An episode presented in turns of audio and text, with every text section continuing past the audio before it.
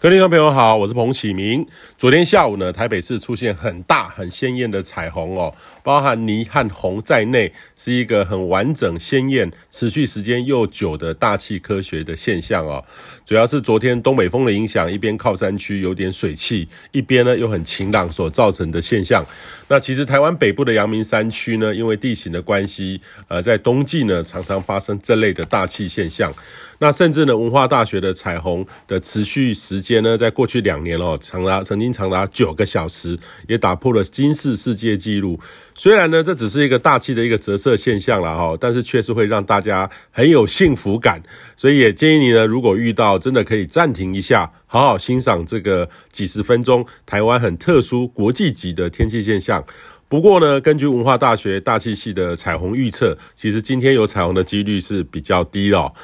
那今天呢，是这周最温暖的一天，清晨低温呢，北部大概是十七到十八度，中南部呢比较晴朗，辐射冷却的低温，每个地方不一样哦。都市大概是十四到十八度，部分空旷或特殊的地点可以到十一到十三度。预计今天白天呢，北部还是比较阴沉，温度二十一到二十三度，中南部比较晴朗，可以到二十六到二十八度，东部半部呢二十五到二十六度。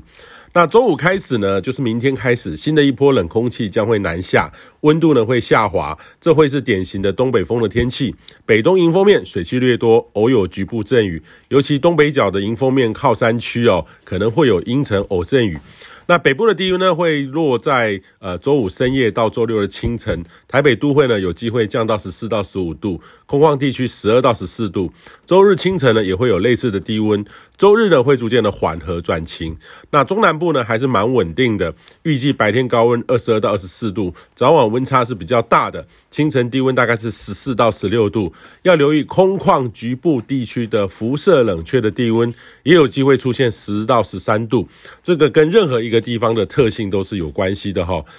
那周日呢，开始冷空气会减弱，明显会回温。预计呢，到下周三四五都会是稳定的类型，也就是过年一开始呢，都会是一个很舒适回暖的天气形态。整体而言呢，可能趋势上也较往年会偏暖，所以建议你呢可以好好把握。那至于呢，有些预测说在年节的假期的下半期会有明显的大降温，这个还是有点变数啦哈，也就是变动空间相当的大，可能过几天呢再来观察会比较适宜哦，还不必过于担心。